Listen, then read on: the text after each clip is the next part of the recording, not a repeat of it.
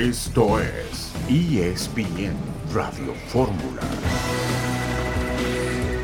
Un saludo en este martes 27 de septiembre de 2022. Estamos aquí en esta emisión multimedia de ESPN Radio Fórmula. Héctor Huerta, buenas tardes. Hola Beto, qué gusto saludarte, saludos a todos, a todos ustedes. También eh, con una con una fecha que es importante, ¿no? Porque la selección mexicana pues va a tener eh, una de sus últimas pruebas y ya realmente aquí lo que nos importa, ya, ya sabemos que los 26 están en este grupo de 31, que ya fueron cinco salieron del equipo por lesiones, pero aquí están los 26 del Mundial, entonces ya lo que, que esperamos es que que funcionen bien, Beto, en el equipo, es todo. Correcto, y que haga un buen papel la selección mexicana en el Campeonato Mundial. Estaremos pendientes de los resultados de Portugal frente a España, Suiza contra la República Checa, Arabia Saudita, rival de México en el Mundial, allá en Qatar contra Estados Unidos, Brasil que va goleando al equipo de Túnez, ya metió dos Neymar, dos eh, Rafinha, Richardson marcó otro gol también en esta victoria hasta el momento del equipo de Brasil. Jesús Humberto López, buenas tardes. Hola Beto, ¿cómo estás? Buenas tardes, me da mucho gusto saludarte, lo mismo que a Héctor Huerta y a las amigas y amigos de ESPN Radio Fórmula la tarde de este martes. Hablando de fechas, fechas históricas, eh, bueno, eh, lo, referido por, por Héctor es completamente cierto y la importancia del encuentro de la selección tricolor este día allá en los Estados Unidos frente a Colombia, pero si echamos un poquito los días hacia atrás, nos vamos al pasado, un 27 de septiembre de 1977 uno de los futbolistas más importantes que ha dado esta tierra. Debutó con la selección mexicana justamente en un partido amistoso ante los Estados Unidos de América y me refiero nada más y nada menos que a nuestro compañero en ESPN, Hugo Sánchez Márquez 58 partidos con el equipo mexicano, donde consiguió 29 goles. Así que si hablamos de fechas, evidentemente creo que esta es más importante que justamente la que refería el buen Héctor Huerta. Un abrazo para el macho con mucho eh, afecto y el reconocimiento, por supuesto, uno de los más importantes para muchos, el más importante en la historia del fútbol de nuestro país. Buena efeméride, Jesús, para arrancar el programa. Y vamos a escuchar a Gerardo Martino, el técnico de la selección mexicana, con respecto a las preguntas que se le formulan como técnico de la selección mexicana de fútbol. Yo quiero aclarar algo. Yo no, yo no califico las preguntas. ¿ah? Hay un error. Yo no, no hago calificación de las preguntas. Cada uno pregunta y yo contesto. Yo lo que hablé es que había una pregunta de fútbol. Yo no califiqué la pregunta.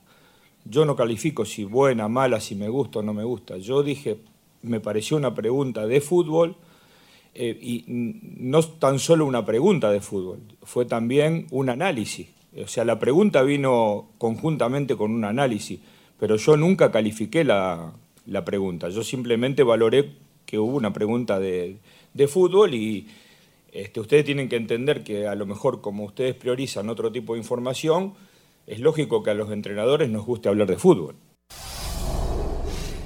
Lo que pasa es que al decir que en cuatro años no le habían hecho una buena pregunta de fútbol o una pregunta de fútbol, automáticamente o tácitamente está descalificando las preguntas anteriores. Una buena pregunta, a mí sí me lo parece, de Antonio de la Torre, del periódico Frontera de Tijuana. Buen planteamiento de la pregunta de Antonio de la Torre, pero parece sí que como que ya se está descosiendo Héctor Gerardo Martino porque sabe que pronto dejará este barco de la selección mexicana.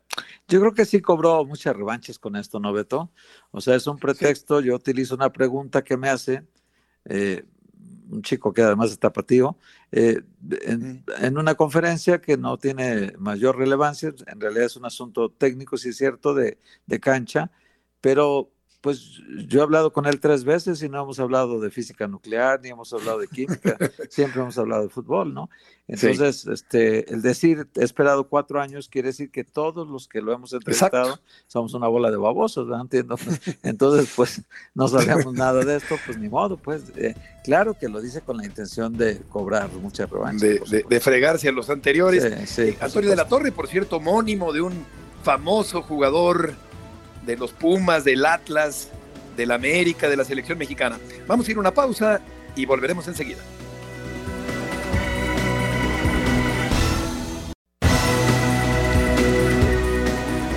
De regreso en esta tarde en ESPN Radio Fórmula.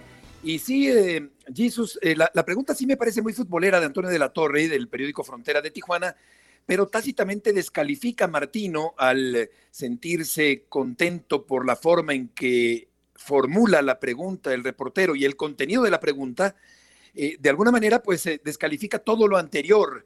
Eh, yo no sé qué lectura se le pudiera dar, Jesus, a, a esta forma de hablar de Gerardo Martino, que ha cambiado, me parece, un poco, si no el discurso, sí el tono en esta parte final de su gestión como técnico de la selección mexicana. Así es, Beto. Eh, mira, eh, ya que estamos con las fechas, rápidamente decir una muy importante, eh, ya para contestar esta, esta, esta pregunta que me haces, este comentario de que, bueno, hoy los mexicanos debemos de celebrar el 201 aniversario de la consumación de la independencia de nuestro país, ocurrido un 27 de septiembre de 1821. Sé que es un programa deportivo, pero pues que no se nos olvide este detalle, simple y sencillamente, dicho sea de paso. Y respecto a este asunto del Tata Martino, creo que eh, lo único que hace es enrarecer el ambiente.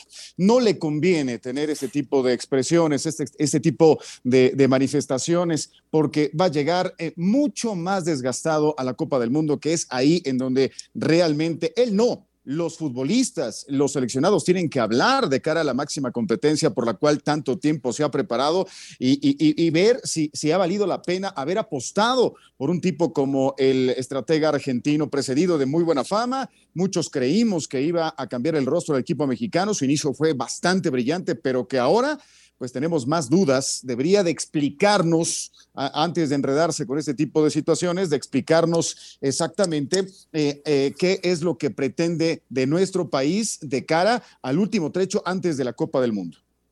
Sí, y la labor periodística debe consistir en la, en la objetividad, en la investigación, en la crítica, yo creo que argumentada, como, como tiene que ser siempre, pero también es verdad que los personajes eh, importantes de cualquier ámbito tienen buena prensa o mala prensa.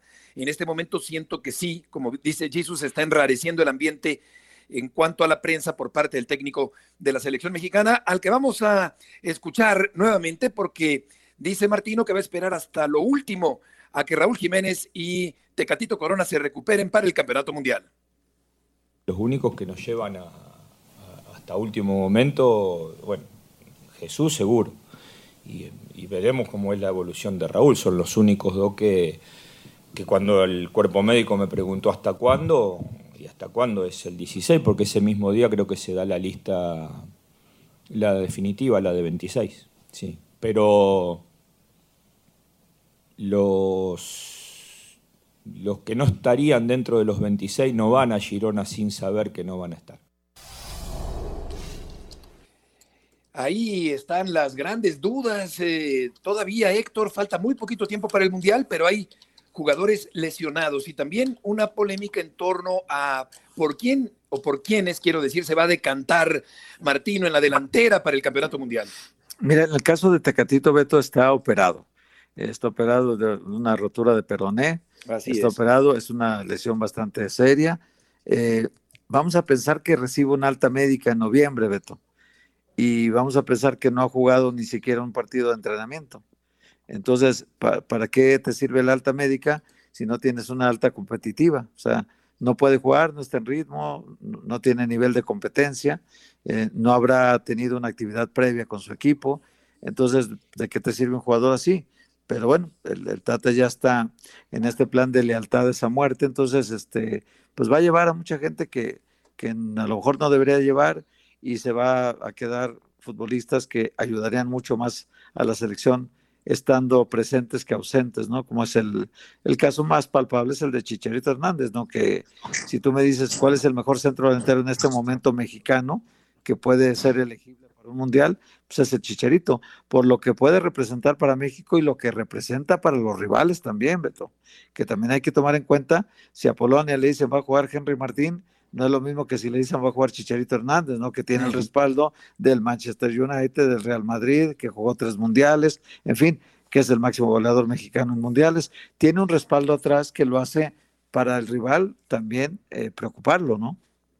Sí, está en buen momento, está metiendo goles, eh, sin embargo, va a prescindir de él Gerardo Martino, que hablaba también de injusticia, alguna injusticia a la postre yo creo que si hay pleno convencimiento y cumplimiento de las necesidades y satisfacción de su gusto, entonces no necesariamente hay una injusticia, eh, porque finalmente estará cumpliendo con su gusto como entrenador y con sus preferencias tácticas. Así que ese es un tema interesante para discutir. Mau, mucho gusto en saludarte allá en eh, California. ¿Qué tantos cambios eh, habrá en la formación del equipo mexicano en comparación con el sábado anterior? Un verdadero caballero. Qué, qué, placer, mi querido Beto. Y buenas tardes y fuerte, fuerte abrazo para todos desde San José, California. Hace unos minutos veía a los futbolistas bajar a, comer, el cuerpo técnico bajó eh, más temprano a uno de los salones de este hotel a ver el partido entre la selección de Estados Unidos y Arabia Saudita, tomando en cuenta que la selección de Arabia es el próximo rival de la selección mexicana en la Copa del Mundo. Van a hacer varios cambios, Beto, varios cambios, sin tener el once confirmado como tal, porque ayer tampoco es que haya tenido tanto tiempo Gerardo Martino para trabajar, ¿no? Y, el domingo fue un día más de, recuperación, sí te, puedo, te puedo decir que va a haber eh, una rotación considerable. Eh, seguramente con Alexis Vega en aparato ofensivo. Ahora la pregunta es, ¿quién será el 9? Y dirán muchos, pues cómo, ¿no que iba a ser Santiago Jiménez? El problema es que Santiago Jiménez, por si le faltaba algo a esta selección mexicana, el problema es que Santiago Jiménez, platiqué con él hoy por la mañana, eh, tuvo una mala caída en el partido contra Perú y tiene un esguince en el hombro derecho.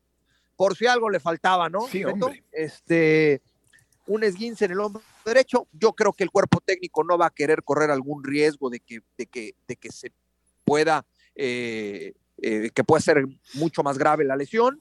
Entonces, eh, Henry Martín, el único nueve que le queda a esta selección mexicana, y no dudo que en el transcurso del partido vaya a utilizar un falso nueve. Esa función la puede cumplir. El Chucky Lozano lo hizo así en algún momento con el Napoli, lo hizo así inclusive en la eliminatoria mundialista con el equipo mexicano, o el Piojo Alvarado, que le gustó mucho a Gerardo Martino cumpliendo esa función contra Paraguay hace unas semanas en Atlanta.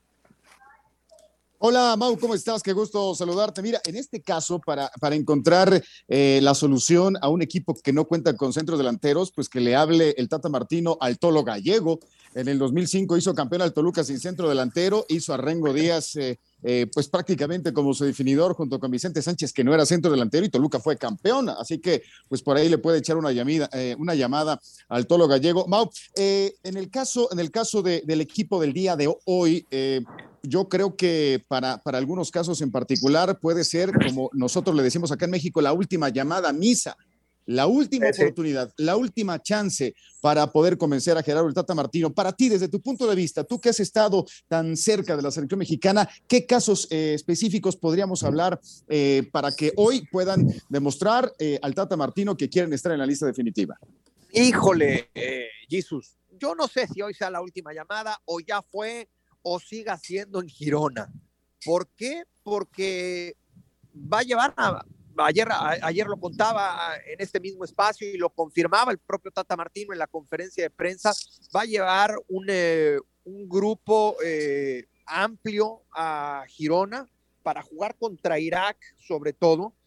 Eh, tiene que jugar contra Irak prácticamente con los futbolistas del, del medio nacional y con Héctor Herrera, que va a ser uno de los primeros en reportar al centro de alto rendimiento, ya que los que militan en el viejo continente, seguirán con actividad en sus respectivos equipos para esa fecha. Yo te diría, eh, Gerardo Martino va a esperar hasta el último momento al delantero, al delantero, a Raúl Alonso Jiménez. Entonces, otra buena oportunidad para Henry Martín. Aquí el tema es que hoy tenga, hoy tenga alguna jugada clara de gol, porque contra Perú mm. ni balones le dieron a Henry Martín. Eh, y, el tema de los, de los volantes, en donde yo sigo viendo muchos futbolistas y ahí tendrá que, sacrificar alguno. Eh, yo te puedo, te puedo decir, Jesús, que más allá de lo que suceda el día de hoy, más allá de lo que pase contra Irak, Gerardo Martino tiene muy clara esa lista de 26 futbolistas y por eso desde ayer en la conferencia de prensa decía, en algún momento voy a ser injusto cuando tenga que tomar la decisión. Oye, Mau, ¿qué tal? Te saludo con mucho gusto. Este, primer lugar, este, lo, estaba checando aquí que la prelista se tiene que entregar con 35 futbolistas en esta prelista. Se debe entregar a más tardar el viernes 21 de octubre, es decir, ya el próximo mes. Luego el siguiente paso, van a anunciar a los 26 jugadores exactamente el lunes 14 de noviembre. Es decir, la Claro. fecha le anda, le anda fallando al Tata, ¿eh? Esa era Es la el- que yo había dicho, Héctor. Ayer Exactamente, me mareó, exactamente. ayer me, ayer me mareó esa respuesta del, del Exactamente. Tati. Te prometo que te iba a hablar y, y- y se me fue el tiempo, Héctor. Yo, yo te iba iba a hacer una pregunta para, que confirmarlo nos dieras un abrazo, pero no se pudo. No, eh, eh, de, de- de verdad te iba a hablar, porque si alguien tiene bien la fecha, yo, Claro. yo vengo no, no. diciendo, yo vengo diciendo esta fecha del 14 de noviembre Sí, hace tiempo y a ustedes les consta. Y ayer Sí. que el Tata dijo en conferencia de prensa, dije, bueno, pues entonces llevo regándola como mes y medio. Eh, qué bueno, qué bueno, Es que, Héctor, gracias, gracias por aclararlo dijo, y gracias por confirmar. él dijo, ¿te acuerdas que dijo el 14 o el 16? Él dijo el me dije- 14, eh, eh, Entonces, bueno, él dijo el es- 16. Él dijo el 16. Es el 14, pues para informarle al Tata que tiene dos días menos y, y tiene que entregarse esta te- lista te- de, de- de las 32 selecciones seis días antes del partido inaugural. Esa es la, Ah. la regla para que todos la tengan que acatar. Pero esta lista de 35 futbolistas, yo me imagino, eh, Mau, que ya incluye a los que llama ocho sparring, que en este caso serían nueve, podrían ser nueve, Sí. ¿no? 26 Sí. más nueve. Pero, ¿tú crees que esa lista ya está definida o tenga alguna duda? Mau, perdona, antes de, tu respuesta, vamos a ir a una pausa y volveremos enseguida. Seguimos con Mauricio Imay desde California, México, Colombia, 9 de la noche, tiempo al centro de México, el partido del día de hoy, rumbo al Campeonato Mundial de Qatar. No se vayan, aquí seguimos en esta tarde en la emisión multimedia de ESPN Radio Fórmula.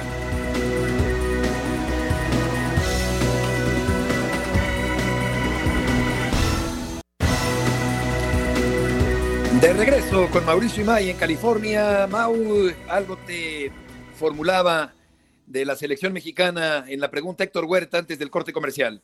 Pasión, determinación y constancia es lo que te hace campeón y mantiene tu actitud de ride or die baby.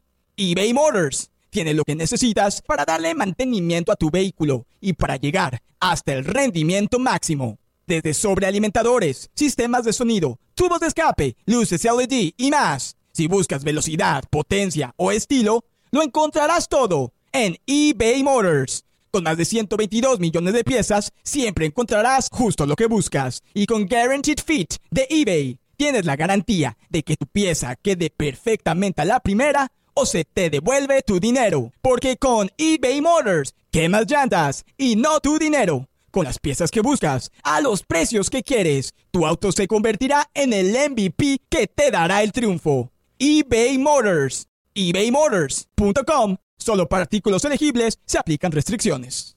Sí, se cortó justo en la pregunta, mi querido Héctor, a ver si me puede repetir, Ah, a ver. por favor. Sí, sí, te comentaba que si como tiene que dar una lista, una prelista de 35, eh, vamos a pensar que ahí hay 31 ahí en, en, en este viaje y nos faltan cuatro. ¿Cómo estaría el asunto? ¿Ya los tiene definidos también esos otros cuatro? Sí, sí, ya los tiene definidos y serán, serán jóvenes. Seguramente el caso buscará que Marcelo Flores sea uno de esos, de esos futbolistas eh, sparrings, ¿no? Lo, lo que Emilio busca Lara, ¿no?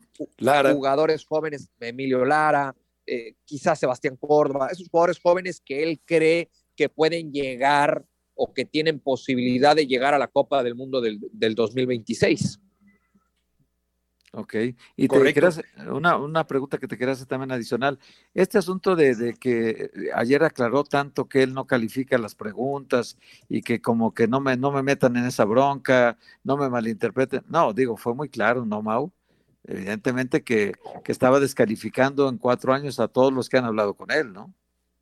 Sí, eh, a ver, eh, ese, ese tema, ese tema, yo con los niños, eh, yo la verdad cada vez los entiendo, los entiendo menos, ¿no? Eh, porque cuando les hablas de fútbol, pero les, les haces una pregunta incómoda, no les gusta, porque entonces ese es su trabajo y entonces ya los puedes llegar a exhibir. Si no les preguntas de fútbol, también les incomoda. Entonces yo ya, eh, ese tema con los entrenadores, Héctor, la verdad es que pues eh, yo, yo les pregunto o intento preguntarles lo que yo busco en cuanto a la nota se refiere, y si les gusta Claro. bien, si no, pues, pues lo siento mucho, ¿no?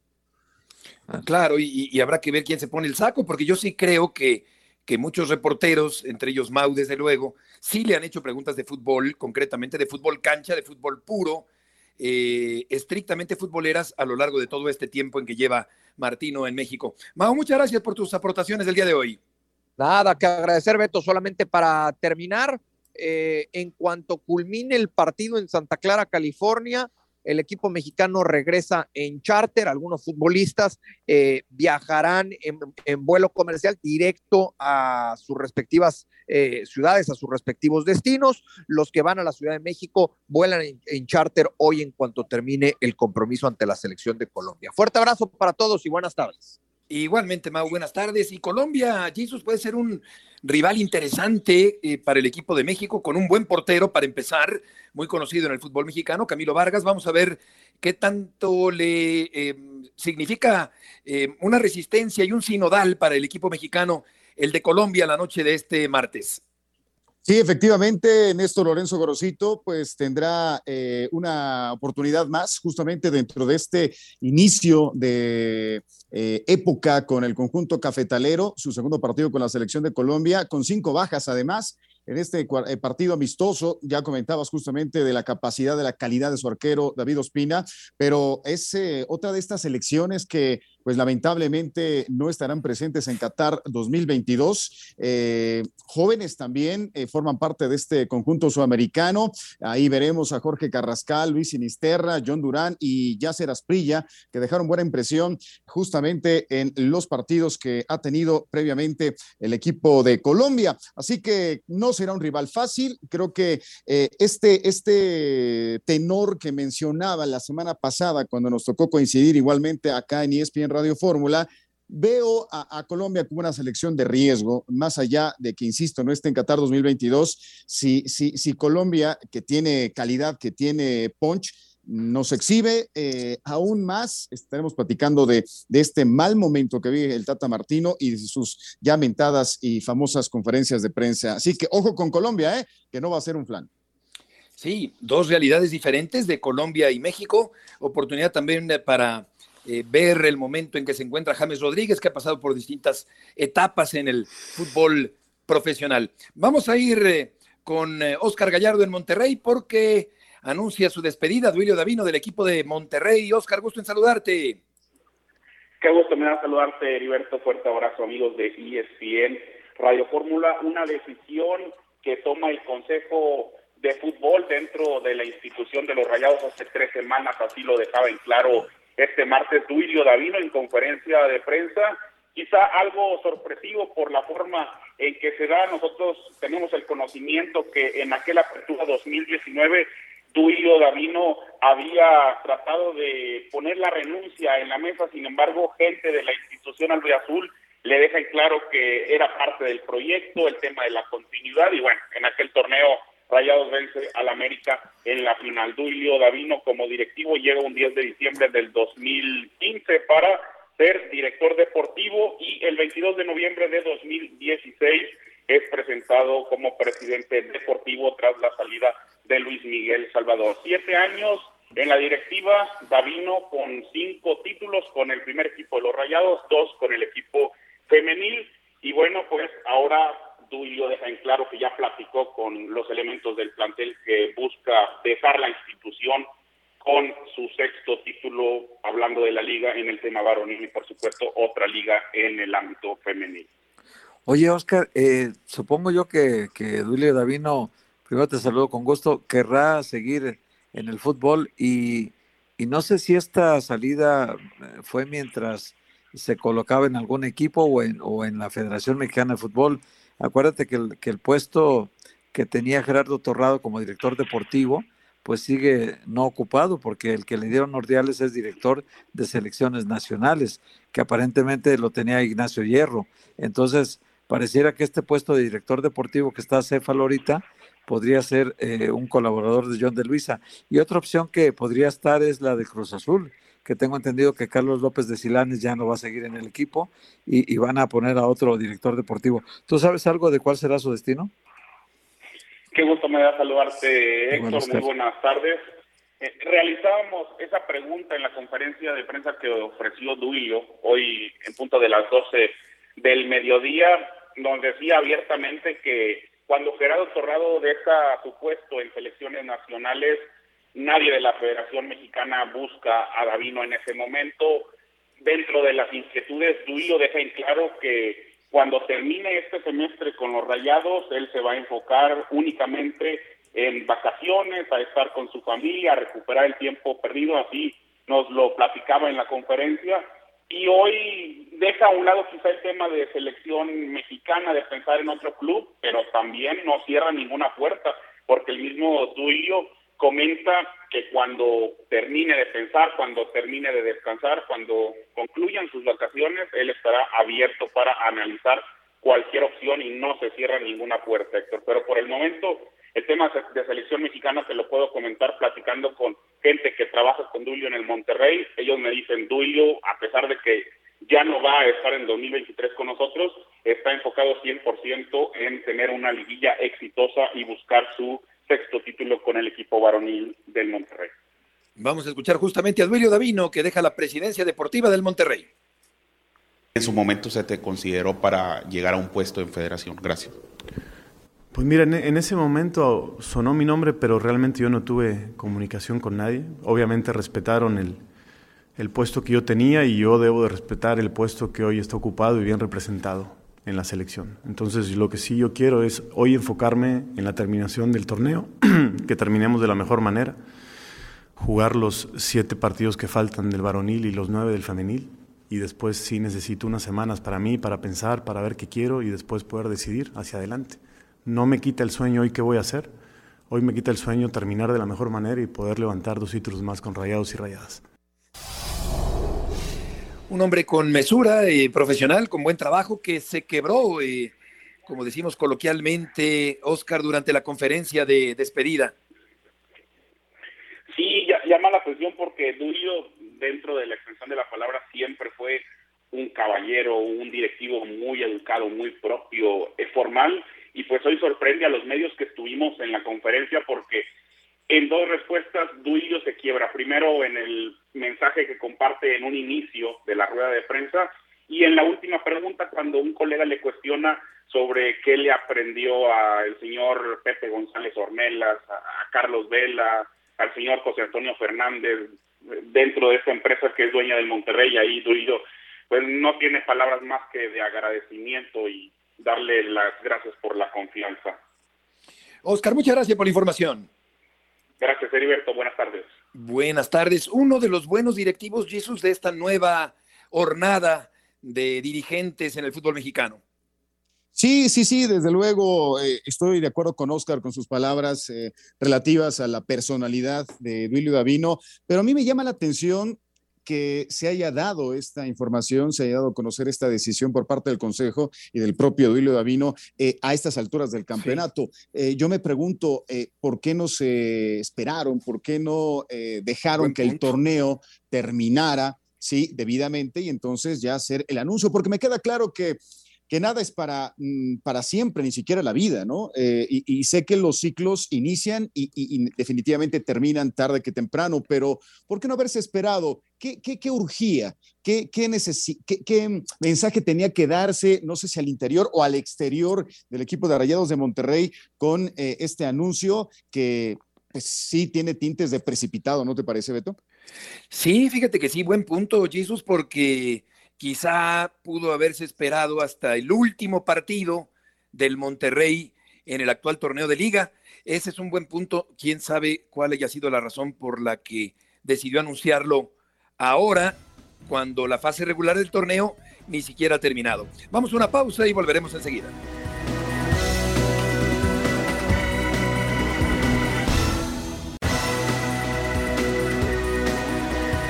De regreso en esta tarde en la emisión multimedia de ESPN Radio Fórmula, vamos con Manu Martín allá en España. Manu, ¿qué te está pareciendo el desempeño de la selección española?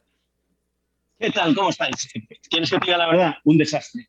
Lo que pasa que un gol, como suele pasar en estas cosas, va a tapar el mal partido que ha hecho España y va a resaltar el horrible partido que ha hecho Portugal, porque ninguno de los dos ha merecido la victoria en el día de hoy. Un centro al área, Iñaki, eh, Nico Williams se la pone a Morata y Morata la empuja directamente a la red y España, a falta de nada, unos segundos para que acabe el partido, está clasificada para la Final Four. Pero si tenemos que hacer un balance del partido, ni uno ni otro han jugado como se esperaba de ellos, como aspirantes a todo en Qatar dentro de un mes y medio. ¿Y eh, qué tantas dudas entonces podría sembrar el equipo español después de lo que comentas frente a Portugal? ¿Sabes qué pasa, eh, Beto? Que esto ya lo hemos vivido con Luis Enrique. Dudas antes de una gran competición, dudas antes de la Eurocopa. Y al final, pues como en esta ocasión, eh, lo ha sacado adelante. Yo tengo una teoría que, que, es muy particular porque la escucho poco, pero que estos partidos de la, de la National League eh, son los antiguos amistosos, donde los entrenadores, pues, le está pasando a México ahora mismo, se dedican a hacer pruebas, a, buscar alineaciones claves para cuando llega la gran competición. En Europa ya no tenemos eso. Ahora lo que tenemos son grandes partidos entre grandes selecciones. Para nosotros es muy divertido, pero los seleccionadores no pueden hacer sus pruebas. Y eso unido a lo raro de la temporada, la preparación física y las lesiones, me lleva a pensar que lo que le ha pasado a Francia, lo que le ha pasado a Inglaterra, lo que le ha pasado a Alemania o lo que le ha pasado a Portugal y a España. Por cierto, acaba el partido ahora mismo, España clasificada para la Final Four de la National League. Bueno, pues esto también viene provocado por, por la necesidad que tienen también los técnicos de, de, probar cosas y de hacer cosas.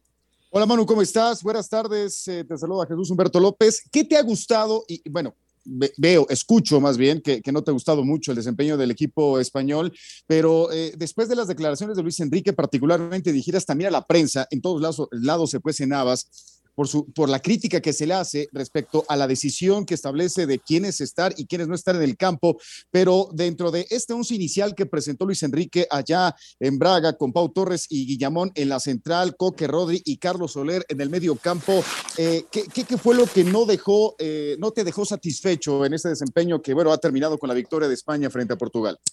Pues mira, yo en este 11 lo que veo es que eh, teniendo a los tres del Barça, que, tampoco lo hicieron bien en Zaragoza, pero para mí eso fue un accidente, los tres del Barça en el centro del campo, Gaby, Busquets y Pedri, no he entendido por qué ninguno de los tres han estado hoy en el 11 titular. Tampoco entiendo mucho eh, esa mezcla que hacen ataque con, con Sarabia y con Morata, dos tipos que yo los vi jugar juntos en el Real Madrid Castilla hace ya muchos, muchos años y, era porque el planteamiento era distinto, no era un 4-3-3. No me gusta eh, de momento cómo se está configurando la defensa. Es cierto que hay bajas, que hay lesiones y que vamos a ver si se recupera alguno de esos jugadores, pero, pero eso es lo peor. Luego, eh, cosas positivas, la reacción en la segunda parte con los cambios.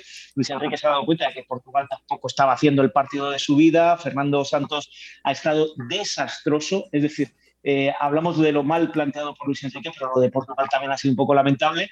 Ahí ya han entrado Busquets, por ahí ha entrado también Gaby, hemos visto a, Nico Williams, hemos visto una serie de cambios que ahí sí, ahí ya hemos visto una España totalmente no diría totalmente diferente, porque no es que haya hecho una gran segunda parte, pero mucho mejor que la primera, que tampoco había que hacer mucho para mejorarla.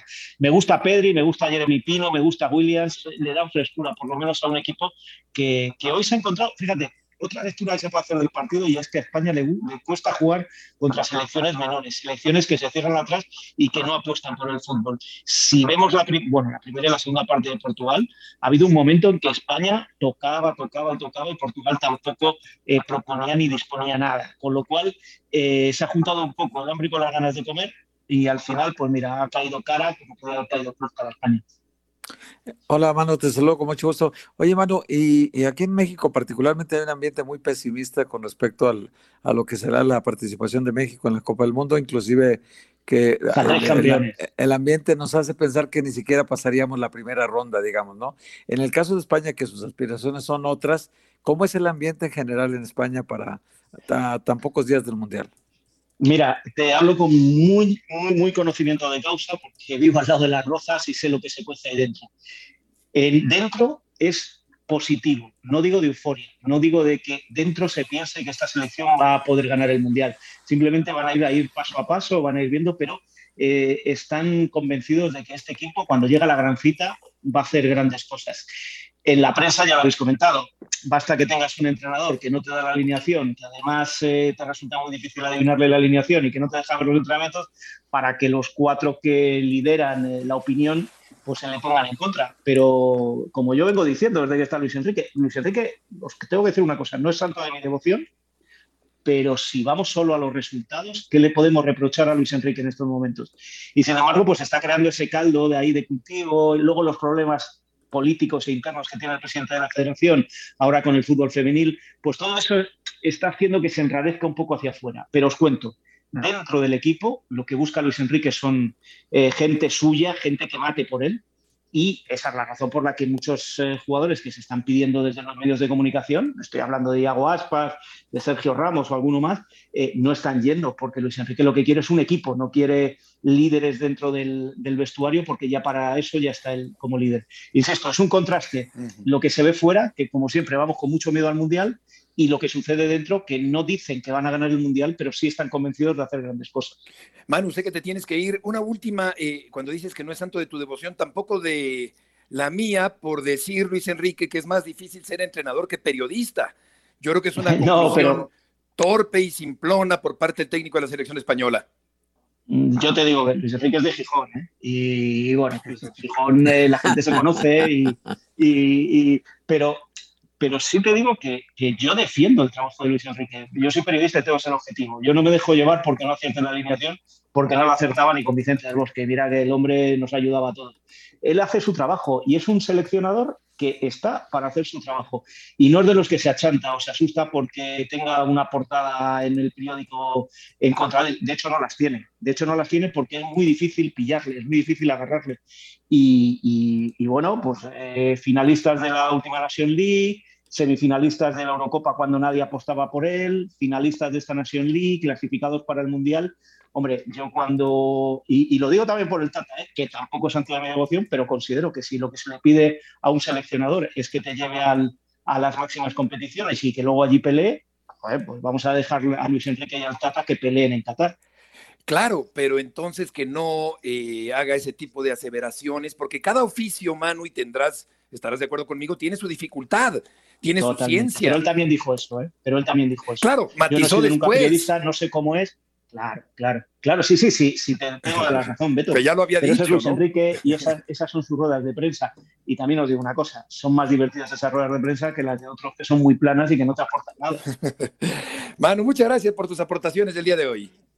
Un abrazo. Buenas eh, noches por allá. Sí, yo, yo digo que no, no, está bien eh, comparar eso, Héctor, porque eh, es decir, tiene su dificultad de investigar, recabar datos, hacer una entrevista, formular correctamente las preguntas, saber cabecear es un, es un arte, redactar una columna, publicar un libro, tener vocabulario amplio, opinar con argumentos, conducir un programa.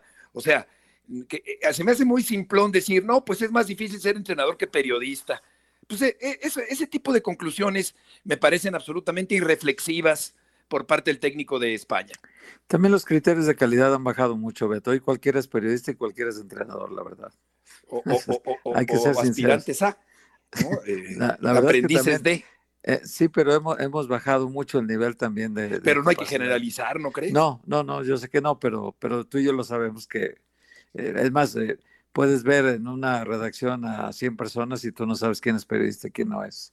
Pues Entonces, es, es muy difícil. Eh, alguien dijo, no, por sus obras los conoceréis. Entonces, yo creo que cada quien tiene su propia historia y cada quien responde de lo que es su propia historia, ¿no? Pero las generalizaciones normalmente son malas porque terminas ensuciando cosas que no debes. Esto del Tata Martino es tan ofensivo o más que lo que hizo Luis Enrique allá en España, ¿eh? porque esto de me dan ganas de pararme y darle un abrazo y tal, o sea, en realidad eh, me, parece que el reportero hizo muy bien su trabajo. Sí, él bien, de la Torre, bien, bien. a secas, ¿no? Incluso tú mencionaste que es homónimo de, del gran Antonio de la Torre. Torre. Que, en paz descanse. Que por cierto, en paz descanse, que no dijimos que murió el 2 de agosto del 2021, ¿no?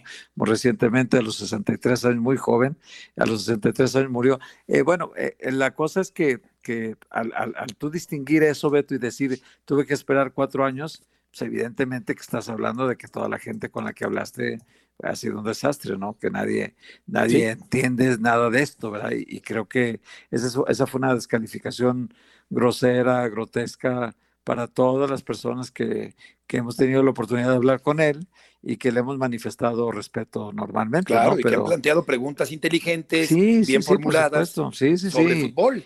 Y uno se prepara también para... Con, con, todos los anteriores. Eh, me, consta que tú y yo somos de la vieja guardia y, todavía hasta vamos con un cuestionario bien preparado, bien pensado, estructurado un día antes, dos días antes, que, que tú sabes que ya tienes la cita y que no vas a tontas y a locas a entrevistar a alguien, ¿no?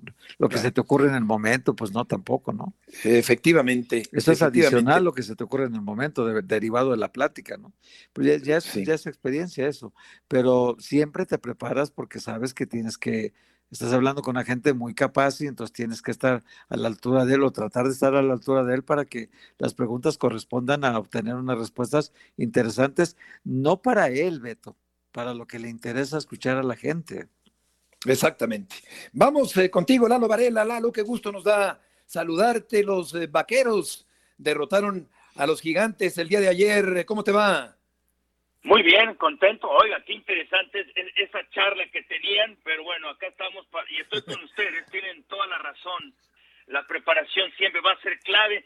Y fíjense, alguien que, que, siempre trata de, llamar la atención es el dueño de los vaqueros. ¿sí? Nadie le preguntó la semana pasada, nadie, él se acerca a los reporteros y crea esta controversia de que él quiere un dilema de mariscales de campo.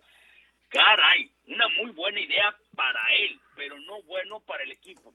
Ayer ya vimos el segundo partido, eh, Cooper Rush, es un mariscal de campo. Si los clasificas de A, B y C, tal vez puede ser un mariscal de campo C positivo, ¿sí? Un, C más, que puede distribuir el balón, que puede hacer las cosas más o menos bien y en momentos claves como, las, como ayer al final del partido, tiene una muy buena serie, le pone un muy buen pase a CD Lamb y, y, me pongo de pie por ese atrapadón que hace CD Lamb a una mano, controla el balón y consigue un touchdown. Igual, como que mucha gente está alardeando, están muy contentos porque, oh, presionamos en el casi 60% del tiempo el coreback rival, a Daniel Jones. No hay línea ofensiva en los gigantes hay que ver a quién le ganaron. Está bien, es un triunfo y el NFL un triunfo es muy importante, pero hay que poner los pies en la tierra. Los vaqueros sí ganaron, no va a haber controversia en su coreback porque ese debe de seguir siendo Dak Prescott y con todo el respeto del mundo al señor Jerry Jones, usted es el dueño y debe de delegar. El entrenador en jefe es el que manda o debería de mandar. Hola Lalo, ¿cómo estás? Te saludo con mucho gusto. Bueno, pues ya Cooper eh, tiene una marca de 3-0 cuando sale de titular. Eh, es un número eh, bastante bueno para este coreback emergente que quizá se vaya a quedar así, ¿no? cuando lo necesite su equipo. Pero yo te pregunto, ¿hasta, hasta, ¿hasta qué lugar o, o, hasta dónde va a llegar el equipo de los Cowboys mientras Cooper Rush se mantenga ahí en el emparrillado, Lalo?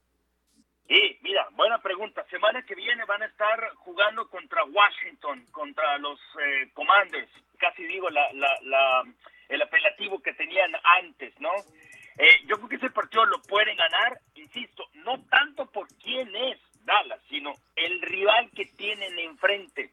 Creo que si los vaqueros y Tom eh, y, y, ay, se me escapa el nombre del, del coordinador ofensivo de Moore, sí, decide utilizar el mismo plan de juego terrestre y que la defensiva también haga su trabajo, creo que le van a ganar a Washington.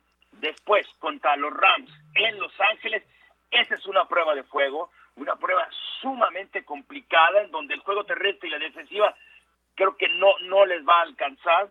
Por más que Cooper Rush, insisto, pueda distribuirse a un jugador que a veces es atrevido, pero si esa, esa línea ofensiva no le da protección contra, contra los Rams, ahí va a haber problemas y ahí Jerry Jones y los aficionados los vaqueros van a estar viendo su realidad. Este equipo está tal vez, tal vez para estar en 500, por ahí ganar 8 o 9 partidos, pero yo no, no veo mucho de este, de este conjunto.